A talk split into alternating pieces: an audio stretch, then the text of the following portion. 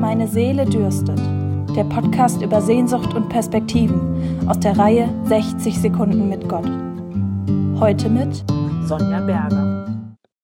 Meine Seele dürstet nach Gott, nach dem lebendigen Gott. Dürstet. Das Wort habe ich sicher selten benutzt. Durst haben, Durst stillen, das ist mir geläufig. Und da gibt es ja viele Möglichkeiten. Manche ist es ein kühles Radler an einem lauen Sommerabend oder eine Cola, um die Lebensgeister zu wecken. Bubble Tea, Apfelschorle, O-Saft, Cocktails mit und ohne Alkohol. Es gibt so viele verschiedene Getränke.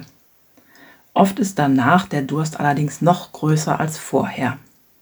Was hilft? Immer und zuverlässig? Wasser. Er führet mich zu frischem Wasser, heißt es an anderer Stelle in der Bibel. Das klingt nach Klarheit, Reinheit, nach echter Erfrischung.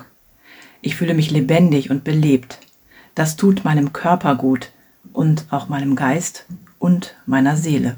Im Podcast hörten Sie heute Sonja Berger.